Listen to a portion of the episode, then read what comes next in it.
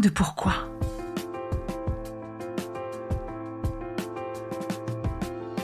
Écoutez bien.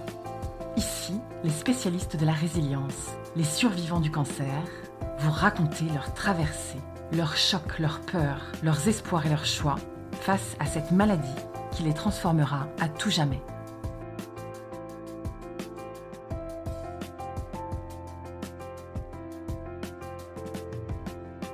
Magali, j'ai 41 ans.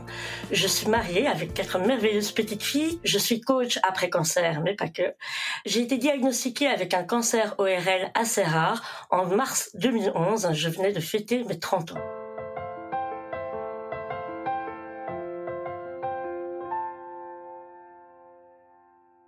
Bonjour Magali. Bonjour Magali. Bienvenue au micro d'À coup de pourquoi. Je suis ravie de t'accueillir. Merci d'avoir accepté mon invitation.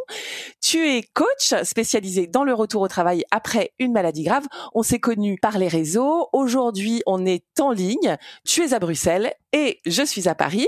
Ma première question, Magali, c'est comment vas-tu aujourd'hui? Eh bien, écoute Magali, je vais très bien je suis ravie euh, de pouvoir partager ce moment avec toi. Ta vie aujourd'hui, euh, tout va bien Aujourd'hui, oui. Euh, même si j'ai envie de dire que finalement, et malgré le métier que je fais, euh, qui est euh, axé sur la résilience, ben il y a quand même toujours un peu des moments un peu plus, ben, tu, tu, sais bien, où on peut douter quand il y a des rendez-vous un peu de, de check-up, etc. Mais sinon, oui, tout va très bien. Est-ce que tu peux nous raconter, Magali, comment ce cancer est entré dans ta vie? Est-ce que tu peux nous raconter l'annonce? J'étais enceinte et bah, enceinte, on a des petits mots de grossesse, hein, et moi j'avais du mal à avaler, la, bouche toujours sèche. J'en avais parlé, mais tard, j'avais laissé un peu le temps passer euh, à mon gynécologue et qui m'avait dit non, ça c'est pas tellement lié à la grossesse. Il m'avait envoyé chez un stomatologue. J'avais rendez-vous pour euh, voir euh, quel était le, le diagnostic le 25 février. Alors je m'en rappelle pour te dire, parce que c'est le jour de mes 30 ans. J'appelle pour en fait, je voulais repousser le rendez-vous, parce que c'était mon anniversaire. Peut-être qu'il y avait une petite voix inquiète en moi, je, ne sais pas. Et la secrétaire me dit, on va pas repousser trop tard, alors rendez-vous euh, deux jours plus tard. Ben, euh, j'arrive à, à, ce rendez-vous. Ça s'est passé, écoute Magali, en cinq minutes. Ce stomatologue était extrêmement mal à l'aise. Il n'a pas prononcé le mot cancer, mais il a prononcé tumeur maligne. Donc j'ai dit c'est un cancer. Il a même pas répondu oui ou non. Et il m'a dit écoutez, euh, je vous ai pris rendez-vous dans un autre hôpital spécialisé à Bruxelles euh, pour demain. Au revoir et vous ne devez pas payer la consultation. Explique-nous comment ça se passe la, la, biopsie pour une tumeur qui est située là. On te prélève euh, à l'intérieur de la gorge. Comment ça se passe? Moi, c'était un cancer des glandes salivaires, mais qui avait envahi le plancher buccal. La tumeur est vraiment en dessous de ma langue et surtout le, bas du plancher buccal elle était en fait énorme. Et c'est ça qui provoquait une gêne à avaler, à parler, parce que j'avais commencé à, à aussi. Et donc, effectivement, ils ont enlevé un bout de tissu euh, en dessous de la langue. Mais alors, ça devait être quand même déjà euh, très gênant pour toi, non? Tout à fait. Et en fait, je pense que le déni est quand même incroyable. Euh, mon oncologue, par la suite, m'a dit que ça avait véritablement flambé de par ma grossesse. Évidemment, on a une immunité moindre. Et il faut savoir que, en plus, les mois précédents, j'avais spécialement eu énormément de rendez-vous chez le dentiste.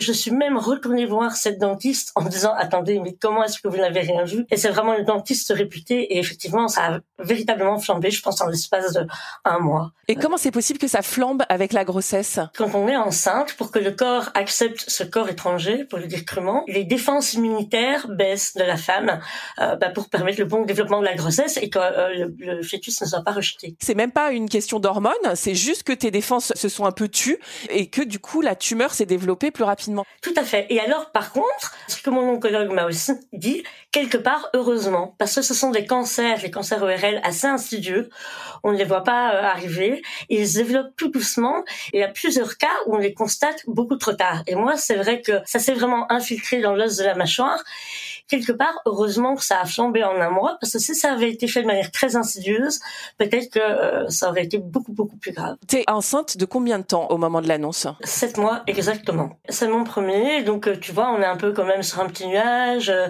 T'es à mille lieues de, de t'attendre à un truc pareil.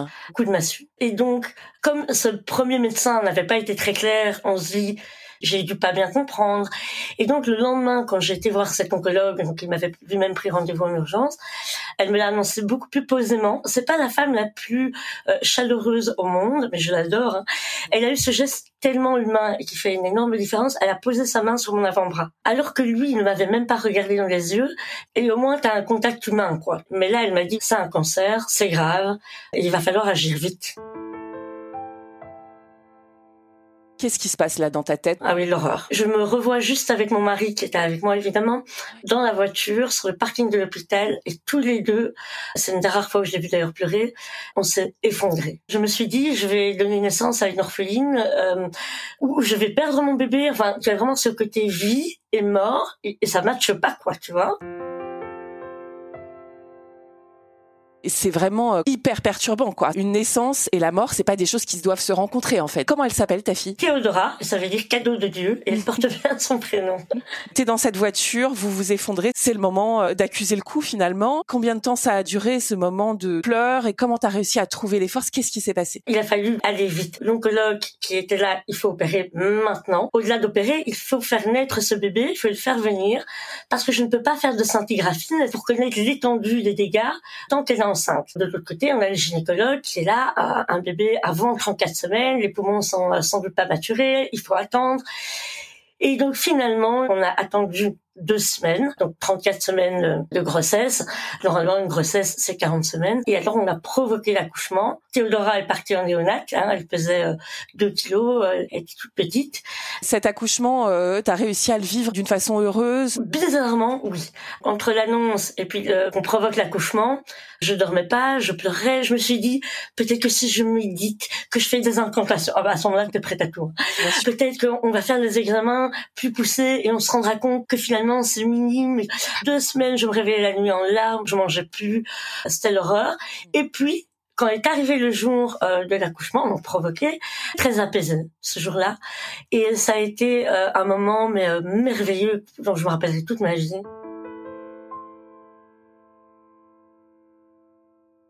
Théodora est née, elle est en bonne santé, et toi, tu peux partir au combat.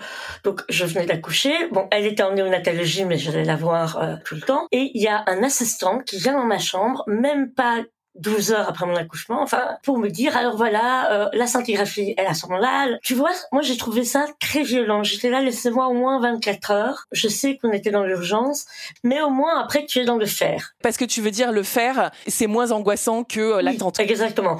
Vu qu'on ne savait pas l'étendue, au moins là on commençait à avoir des réponses. J'ai une question à te poser. Euh, moi, ça m'est arrivé de donner naissance à un petit garçon juste avant euh, mon diagnostic et que le sentiment soit très partagé un petit peu de l'accueil de l'enfant, de donc naissance, mort, ce que tu disais.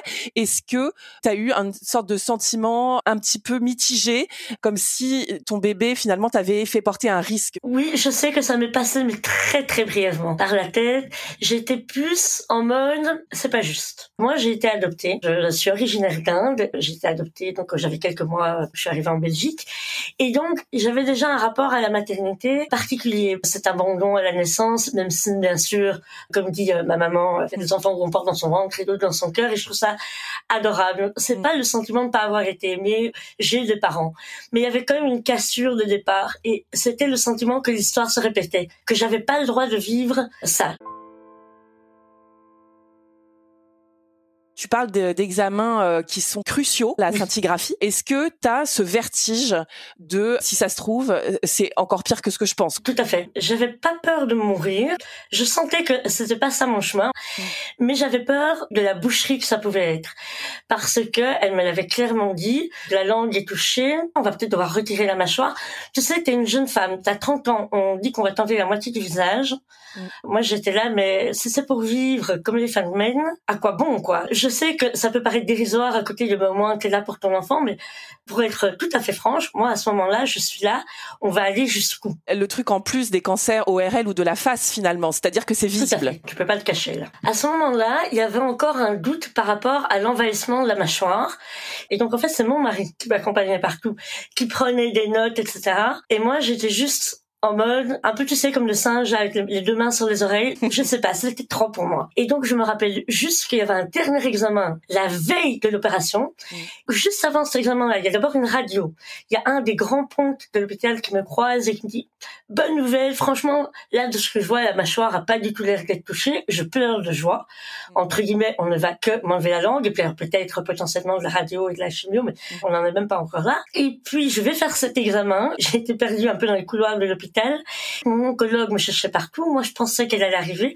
Et en fait, à 23 heures, elle me retrouve et elle me dit, voilà, j'ai une mauvaise nouvelle. On va devoir retirer la mâchoire.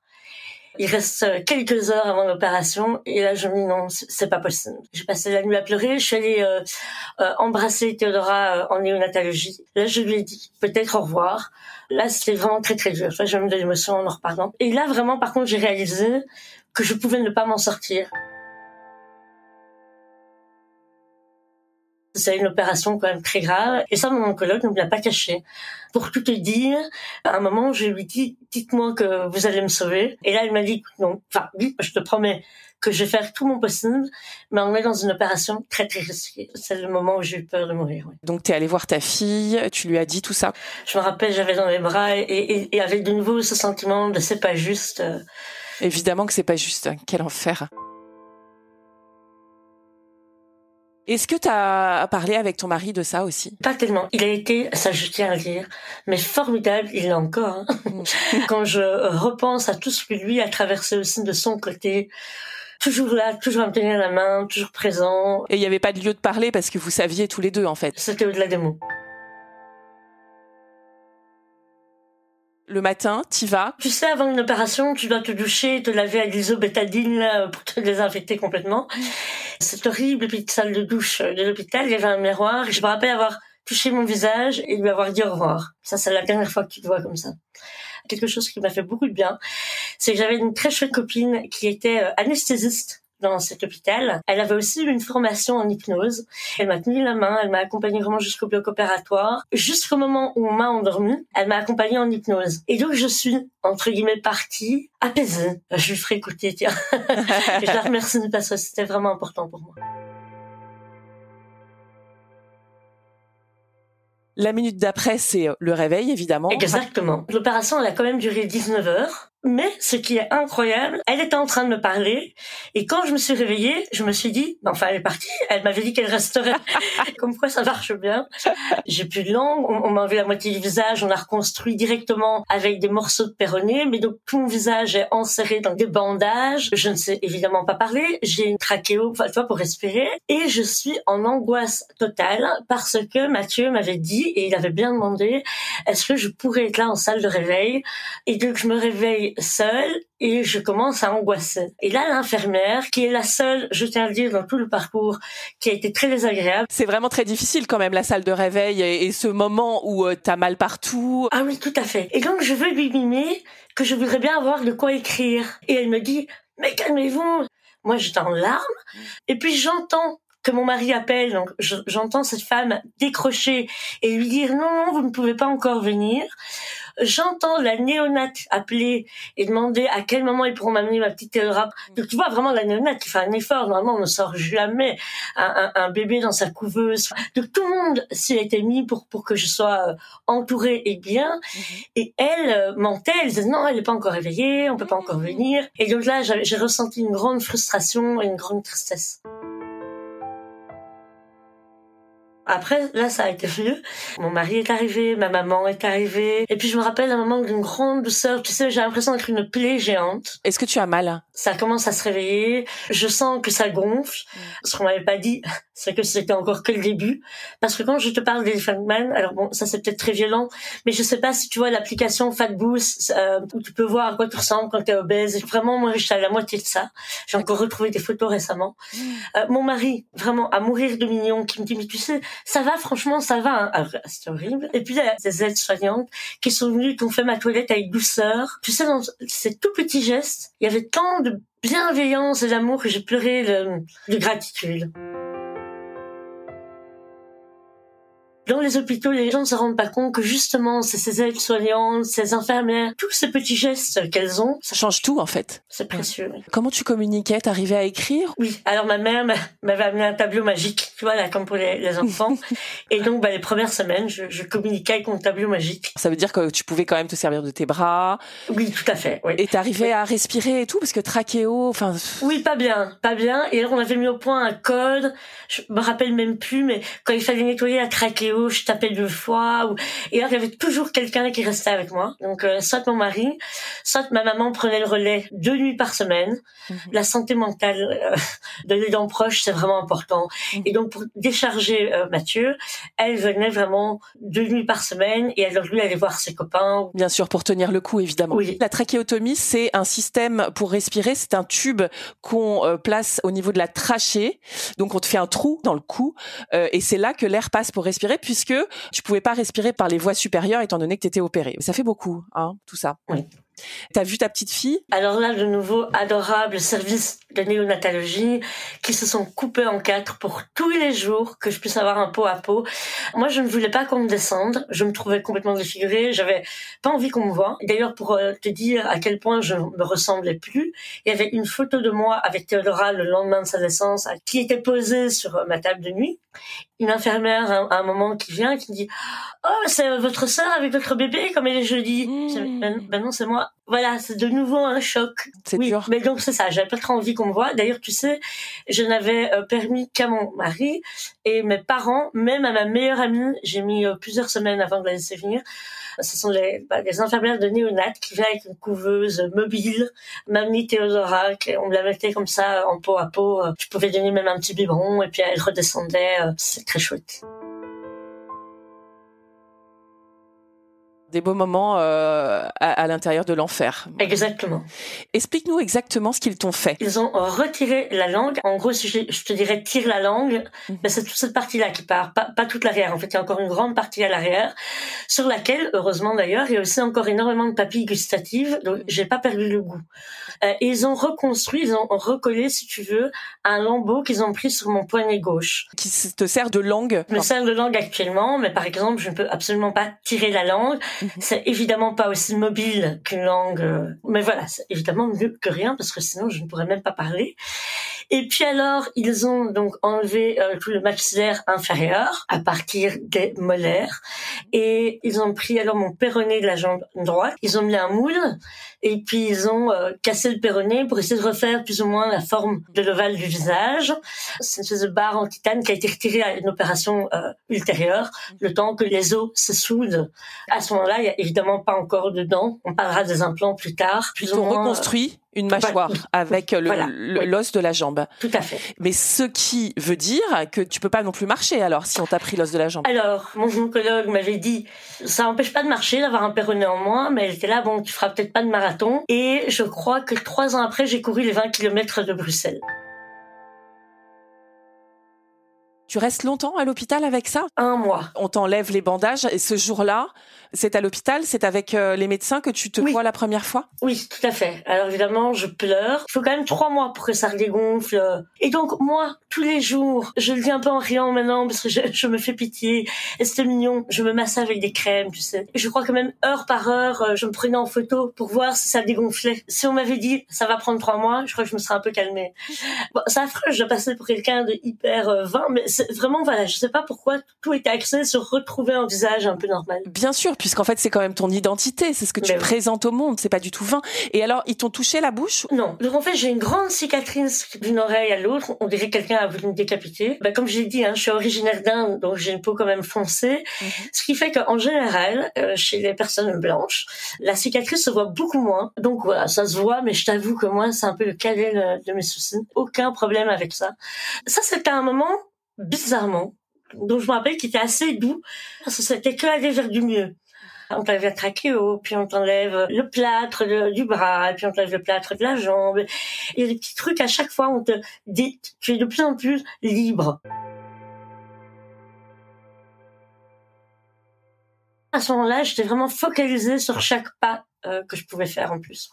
C'était ta manière de faire face, de voir chaque jour, chaque progrès au, au, jour le jour, c'est ça? Tout à fait. Quand tu sors de l'hôpital, est-ce qu'il y a une suite de traitements ou est-ce que tu t'arrêtes à la chirurgie? Déjà, je sors de l'hôpital encore avec une sonde nasale.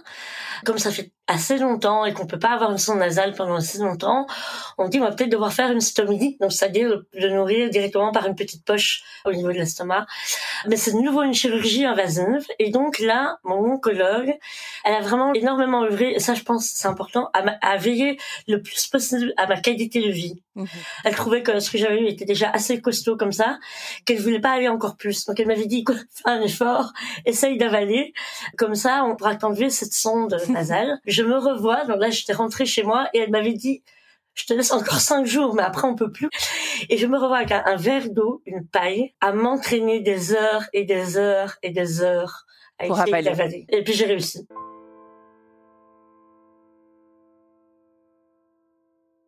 il découpe tous les tissus après et il les étudie pour vérifier qu'il n'y ait plus rien, etc. Mhm. euh, en laboratoire. On prend toujours des marches pour vérifier qu'elles sont saines. Mm. Tout était sain. Le paradoxe, c'est qu'ils ont eu un mal de fou à hacher menu ma mâchoire tellement elle était solide. Mais en tout cas, comme il n'y avait pas de traces du coup dans les marges du cancer, il y a eu un débat entre il faut qu'on fasse de la radiothérapie. Souvent dans ces cancers, les cancers ORL, il y a de la radiothérapie et de la chimio. Mais il n'y avait pas vraiment de protocole parce qu'un cancer des glandes salivaires, c'est un cancer rare. Et là, de nouveau, mon oncologue s'est véritablement battu pour mon cas. Et elle dit, on est parti, je voulais tous te mettre la totale. Et elle a dit, écoutez, elle est jeune, donc il vaut mieux garder des cartouches, on ne sait pas. Mhm. Et en plus, si on faisait de la radiothérapie, bah, j'avais beaucoup moins de chances de pouvoir réavoir des dents, parce que alors l'os euh, de la mâchoire aurait été vraiment euh, fragilisé. Et là, je me rappelle, j'étais à la mer avec euh, mes parents quand j'ai appris la nouvelle. Il n'y avait pas de chimio, pas de radio. Là, t'es soulagée quand même. Là, j'éclate en sanglots et je me rappelle, donc on était en soirée, je sais pas quelle heure il était, et alors on allait avec mon père, Mathieu, on allé prendre un petit pichet de sangria sur une terrasse. Il fallait fêter ça. Vraiment maintenant là je peux songer à, à, reconstruire, tu vois? Maintenant la mission c'est ça. Exactement. Comment ça se passe? Est-ce que tu as le droit de tout euh, manger, boire? Tu as le droit de faire la fête? À ce moment-là, j'ai toujours pas de dents. En dessous, il me reste mes molaires et il me reste évidemment toutes mes dents du dessus. Je peux imaginer un peu comme une petite vieille. Je mange beaucoup de purée. Tout ce qui est liquide passe très bien, mais, mais c'est assez limité. Ou alors des choses très euh, euh, faciles à avaler comme des pâtes mais bien cuites. Mais à part ça, il n'y a pas de de restrictions particulières. Alors ça, je voulais le dire, je fumotais un peu avant. Le, tabac, bah, au niveau de tout ce qui est la bouche aussi, bah, ça pouvait compromettre les implants, etc. Donc là, je peux te dire que le jour au lendemain, il y avait en tout cas pas de cigarette. Et alors, dans la vie sociale, je pouvais aller à des dîners chez des copains, etc. Mais c'est particulier, quoi, parce que bah, je vais avec mon petit tupperware, mais alors avec les bons amis, bah, tu vois, j'ai pas de gêne, hein, j'ai mon mhm. petit tupperware. Et, euh, Mais au moins, je peux les voir, tu vois. Et t'arrives à parler? Quand je réécoute des enregistrements de l'époque, en fait, ça a été très dur et très long. J'ai jamais récupéré à 100%. Et oui, j'ai eu la logopédie pendant un, pendant un an. Justement, tu parlais de vie sociale. Ton cancer, il touche euh, justement la face et aussi euh, la manière de s'adresser aux gens. Comment tu t'es sentie face au monde extérieur, justement? Tu parlais de tes amis proches. Comment tu t'es sentie par rapport euh, aux autres? Ça a été très dur. Deux mois après mon retour à la maison, je prends mon courage à deux mains pour prendre un rendez-vous chez le coiffeur, coiffeur chez qui j'étais déjà allée par ailleurs, mais c'était pas la même personne. Elle a cru que j'étais sourde parce que je parlais un peu comme les sourds peuvent parler. Et puis ça a été en s'améliorant pendant longtemps, j'ai gardé le message de mon répondeur d'avant. Il m'a fallu plus d'un an pour le changer. Mais le jour où je l'ai fait, je me suis sentie bien avec moi-même. Une page était tournée. Ça voulait dire une sorte d'acceptation aussi, oui, ça? tout à fait. De ta nouvelle personne. Je reviens au travail un peu moins d'un an, je crois dix mois après euh, l'opération. Ce qui, avec du recul, était pure folie. En plus, je reviens sans dents et je suis chargée de communication. Je pense que chacun a aussi besoin d'avoir ses défis. Il y a des choses on a besoin de se dire je peux le faire. Mais là, je l'ai fait en étant mal préparée. Donc, je suis revenue au travail à 4 cinquièmes parce que j'avais euh, droit à le congé parental. Donc, je venais quatre jours par semaine. Le début se passe très bien, bien entouré, mais effectivement, beaucoup de mal quand je dois passer les appels téléphoniques. J'ai un peu honte, je suis pas à l'aise. Moi, il y a ce que j'appelle une période lune de miel. Donc, euh, tout le monde est très compréhensif et bienveillant. Et après, et humainement, c'est tellement normal il y a un peu un ras-le-bol de la part de l'entourage professionnel. Euh, tu traînes une fatigue monstre, plus après un accouchement, plus euh, toi des pertes de mémoire, euh, des difficultés à se concentrer. Donc je fais beaucoup de fautes, j'oublie plein de choses. Ma boss à ce moment-là, qui est adorable, et je le dis et le redis, parce que je sais qu'un jour elle a lu dans un article que j'avais parlé de ça, elle, elle s'est sentie blessée, donc je dis, elle était juste humaine et pas au courant. On ne mm. parlait pas de ça. Moi, je ne savais pas que c'était lié à l'après-cancer. Même moi, je me disais, mais je suis devenue bête. Un jour, elle me dit, mais reprends-toi, Magali, reprends-toi. Il faut, euh, à un moment, on peut plus continuer comme ça. Là, t'as un cercle vicieux, hein, ça va pas. Puis après, tu as des feedbacks euh, pas très positifs, donc tu perds encore plus confiance en toi. Donc, je sombre, sans mettre les mots dessus, euh, dans une dépression. Je pleure tout le temps. J'avais un métier que j'adorais, mais je n'ai plus aucune énergie. Tu te sens pas à la hauteur, en fait. E-, exactement. Je me sens perdue. J'ai envie de dire, je sais plus comment je m'appelle. Je sais plus quel est le sens de la vie. C'est bizarre, évidemment, après avoir traversé ça. Et maintenant, quoi?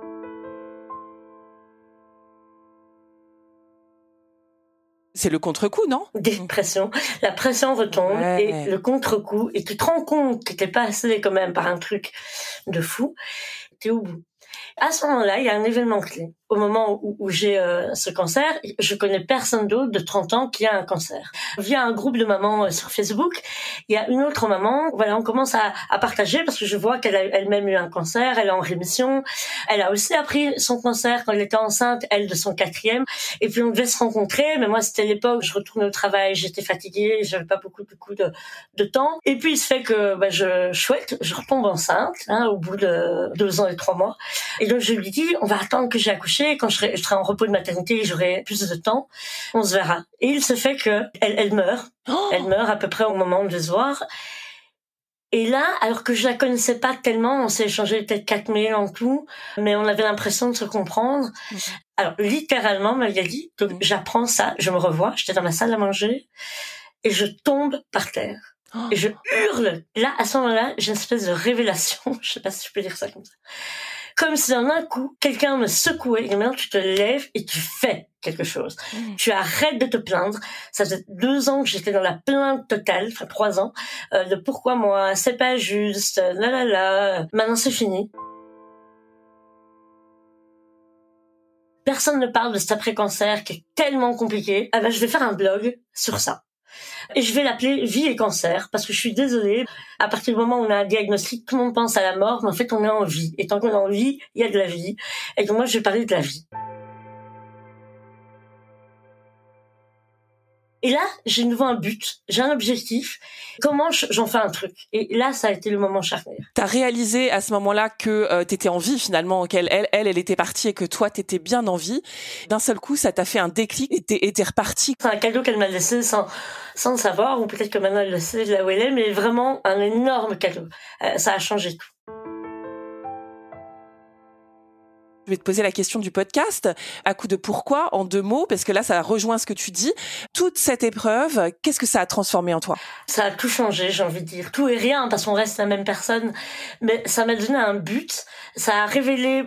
Oh, je parle un peu comme une coach. C'est des mots bisounours comme ça, mais c'est tellement ça, ça a révélé mon potentiel. C'est-à-dire que naturellement, j'aime bien communiquer. J'adorais euh, donner des formations dans mon ancien métier, etc. Mais j'étais pas dans mon sujet, en fait. J'avais pas encore trouvé euh, ce qui me mettait en moteur.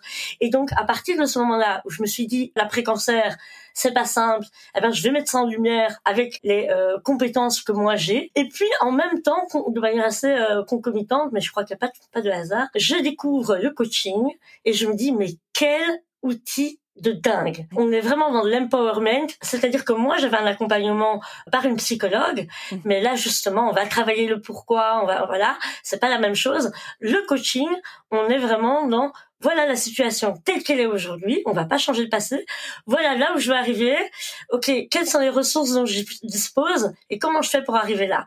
Je reprends les rênes de ma vie en main et j'avance. Et ça, ça me parlait. C'est un sujet évidemment compliqué, mais qui me donne un moteur, c'est vraiment l'essence de ce que je fais aujourd'hui et ça me, ça me fait vibrer et ça me fait avancer. Et on le sent dans ta voix. Donc en fait, on pourrait dire pour transmettre euh, cette force. Tu vois, si j'étais pas passée par ça, j'aurais pas pu le faire. Je sais que je ne parle bien de quelque chose que quand je l'ai vécu et que je l'ai expérimenté. Mhm. Et c'est vraiment cette idée de résilience et qu'on peut traverser les pires choses, on a toujours le choix de le transformer. Même si c'est violent à entendre, hein, que parfois c'est pas le bon moment pour l'entendre, mhm. moi cette croyance-là, elle me fait avancer.